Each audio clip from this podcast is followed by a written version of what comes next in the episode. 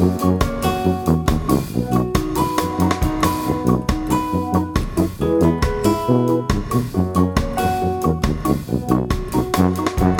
tenho medo deste futuro, nem quero que chegue logo, logo.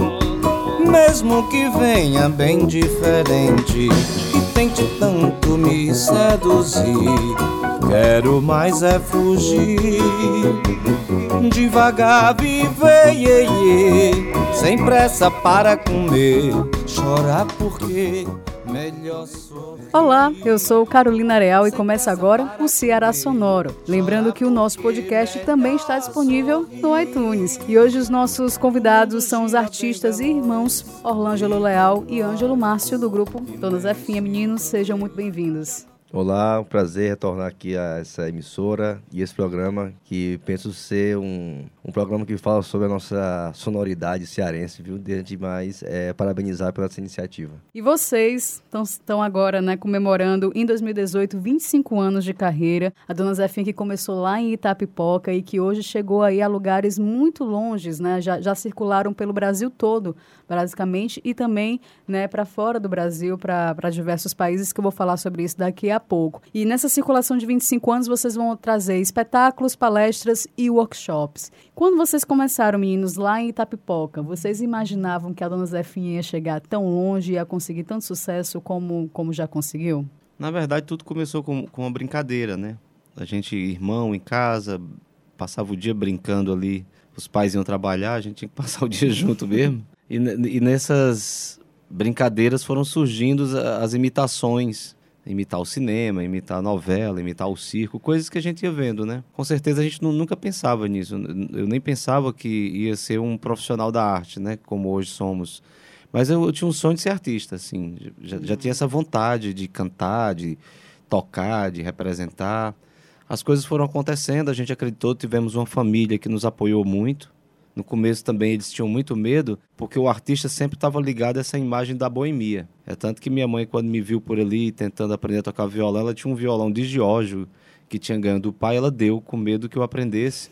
Porque vários, vários artistas, às vezes, ou pessoas que estão ligadas à música, tá, às vezes não conseguem é, seguir uma carreira ou, ou seguir uma vida convencional e por causa da, das dificuldades ali dos anos 80, o cara acabava entrando no ostracismo e às vezes até virava alcoólatra, ela uhum. morria de medo dessas questões, né? Mas deu tudo certo e cá estamos. Márcio?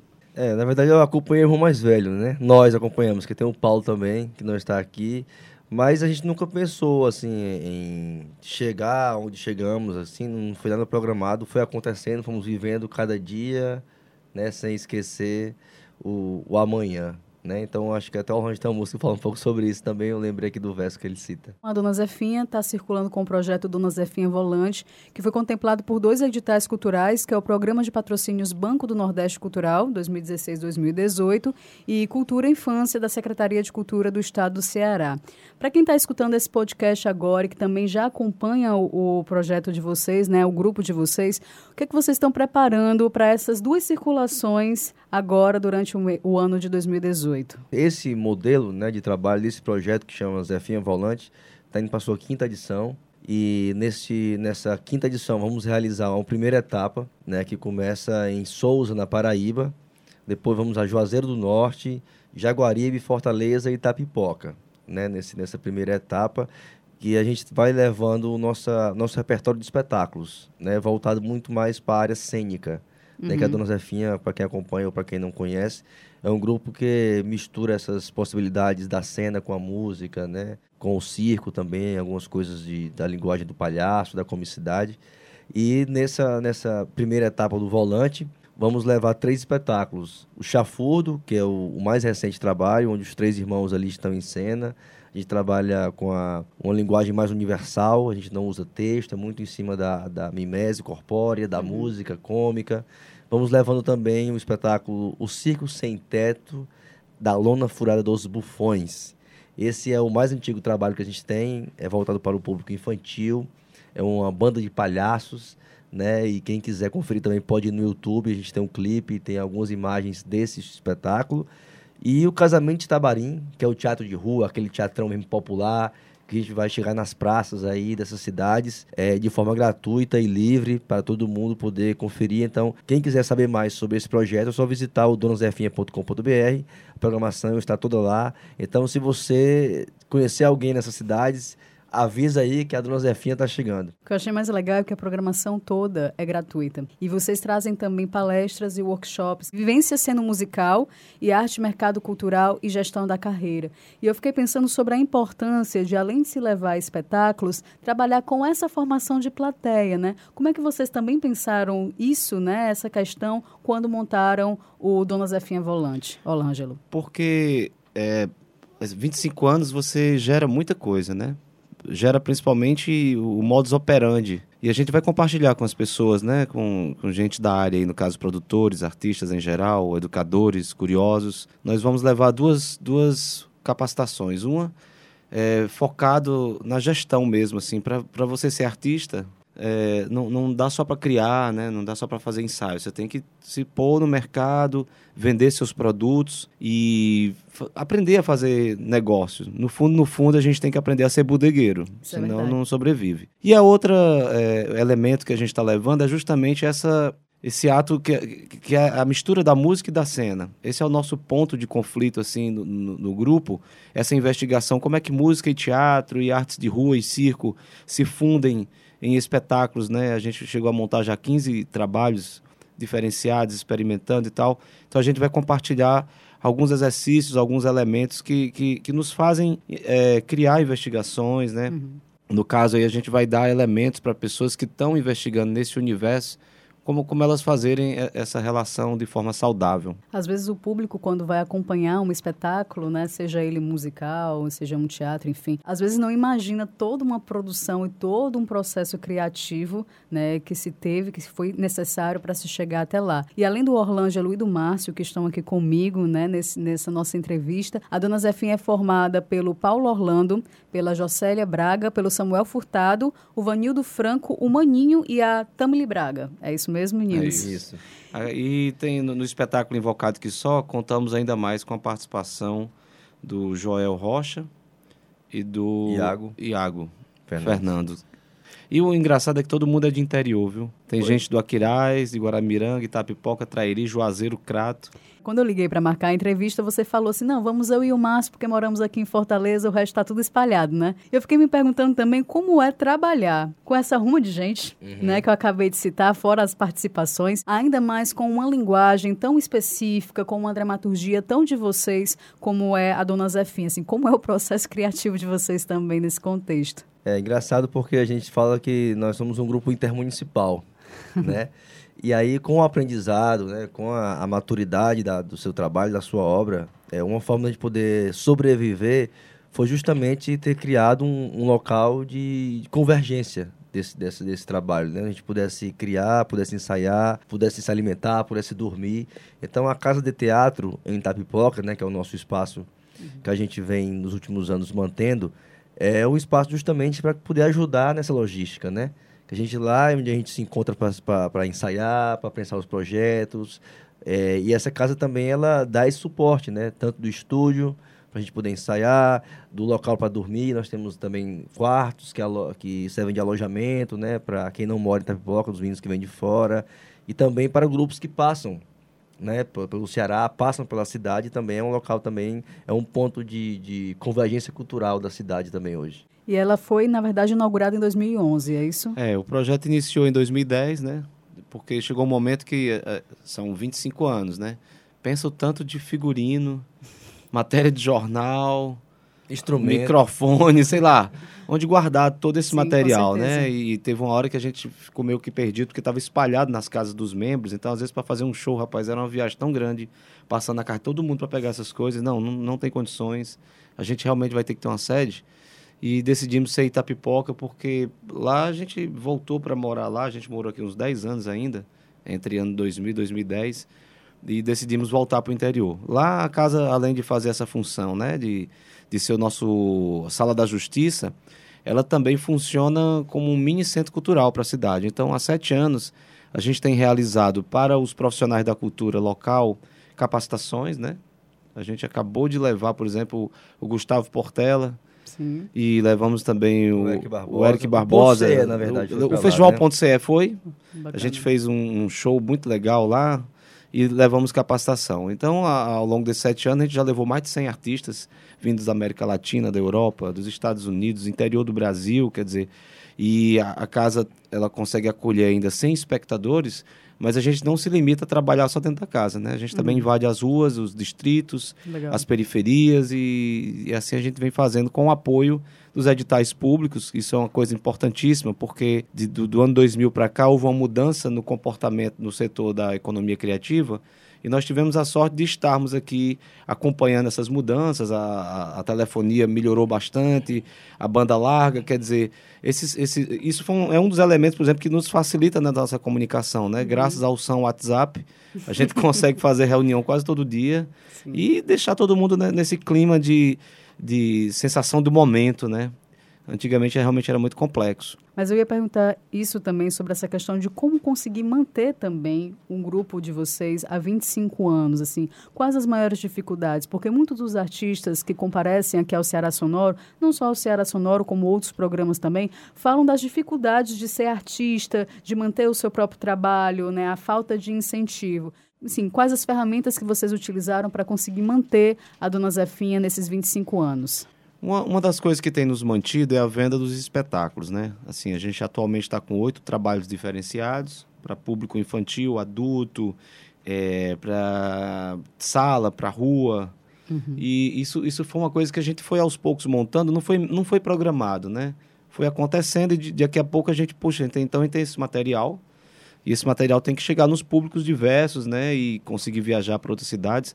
Inclusive, tem uma, uma doutora aqui da, da UFC que estudou sobre Dona Zefinha, porque a, a, a, a, tese de doutorado dela é Dona Zefinha, é, o- é algo assim, um grupo de fronteira, né? Assim, porque o como essa obra é indefinida, e ela, a Jane Meire, ela acabou, o ponto de, de, de investigação dela é o seguinte, como é que vocês conseguiram realmente se manter no mercado? Quando a gente chegou em Fortaleza, já fazia 10 anos que nós já existíamos com outro nome, né? Era o Trupe Metamorfose.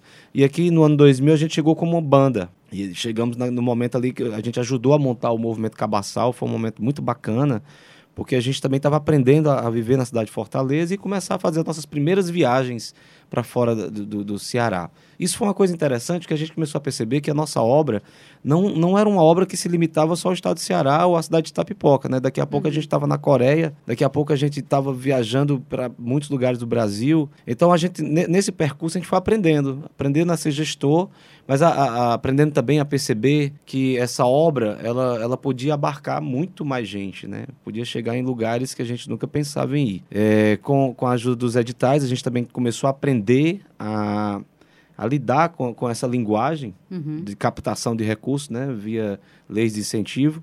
E nós somos muito gratos a, a Thais Andrade, que foi a nossa primeira produtora.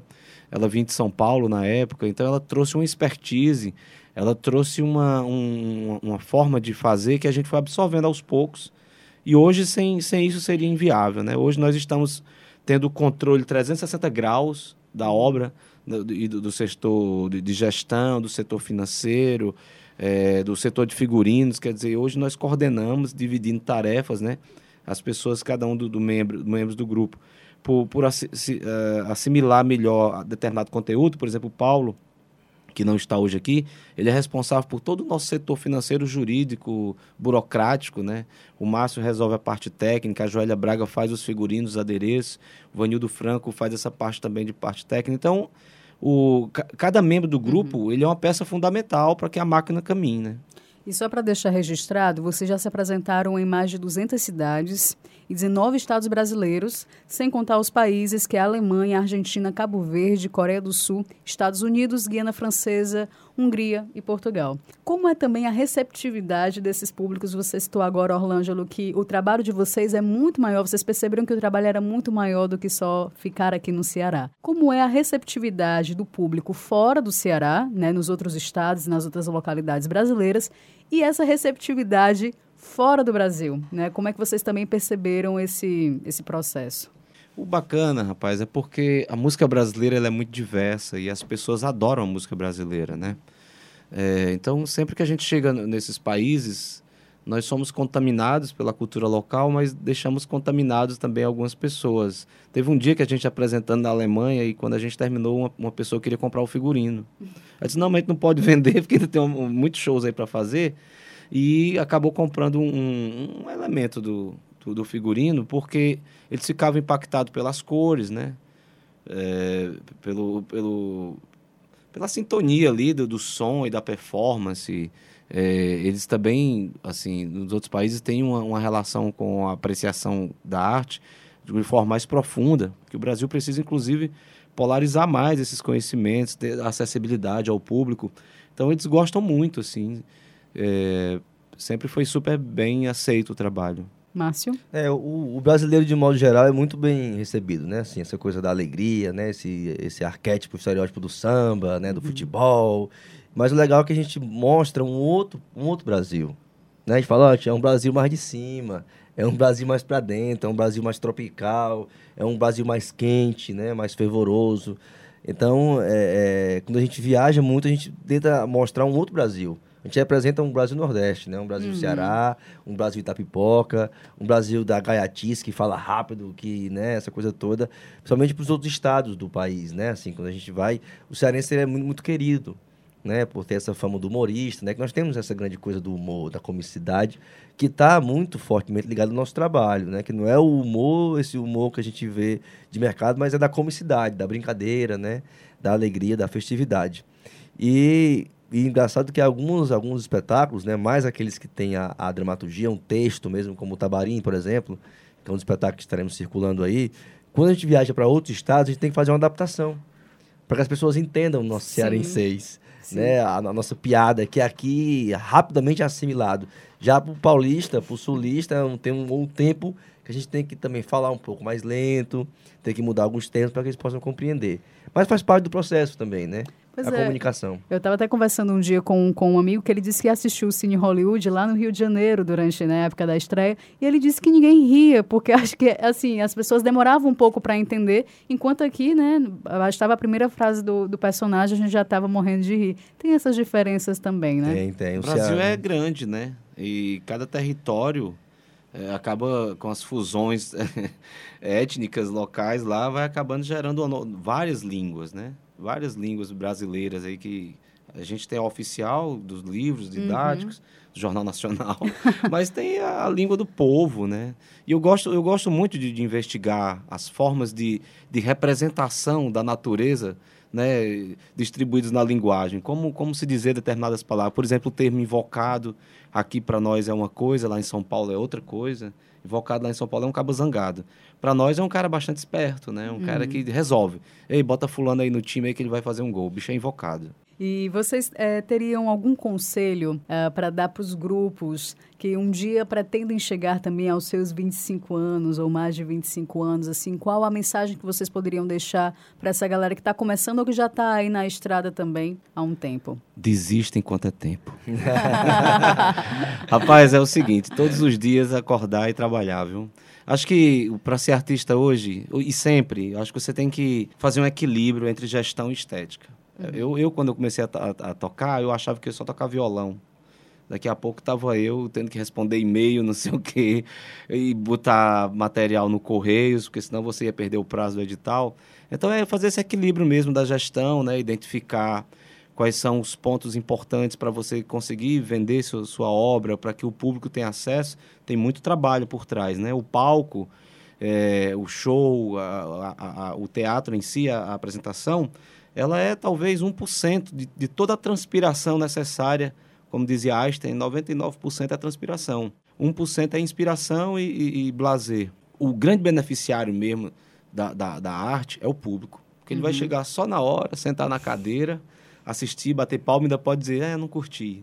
E o artista tem todo um trabalho de preparação, de ensaio, né? De divulgação, de convocação, de captação de recursos. Sim. Então, nós, nós seja, eu digo isso para todo tipo de artista, né? Para pintor, para dançarino, não interessa. Ele, ele tem que ter o, ou alguém que vá fazer por ele, né? se ele tem uma grana, ou se alguém se encanta pela sua obra e se torna seu manager, ou você será seu, seu próprio manager, né? É ou você faria arte só tipo quem bate racha no final de semana, né? Não é um, não é um profissional um hobby, da né? área, é como um hobby. Existem dessas formas aí. Mas você quer complementar alguma coisa? Não, eu acho que perseverança, né? Na verdade, acreditar naquilo que você Sim. pensa, naquilo que você defende. Eu acho que exercitar bastante é, uma, é fundamental para que você tenha aquilo de forma orgânica, seja verdadeira, né? Sim, eu acho que certeza. exercitar o que você está pensando. Mas é muito interessante a gente falar sobre essa questão de se manter no mercado, né? Eu pensando aqui rápido, é, entender os mecanismos, né? Né, de financiamento da cultura hoje, temos alguns aí que estão ajudando bastante a grupos que estão começando, porque nós vemos, nós surgimos na época que não existia edital. Né? O edital vem bem posterior, quase 15 anos depois a gente está fazendo lá no interior, vendendo ingresso a um real nos clubes, tá entendendo? Uhum. E, e, sobrevivendo, conseguimos sobreviver até hoje. Então, assim, é importante pensar na, no mecanismo de, de financiamento, mas também é preciso pensar um dia que ele não possa existir e você ter que continuar fazendo né? Como qualquer outro trabalhador da cultura, o trabalhador da, da área, né? Civil aí.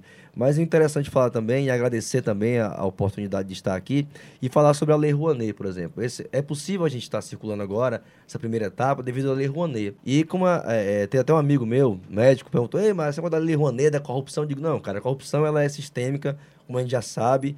E a Lei Rouanet ficou famosa por conta de uma corrupção. Uhum. Infelizmente, né?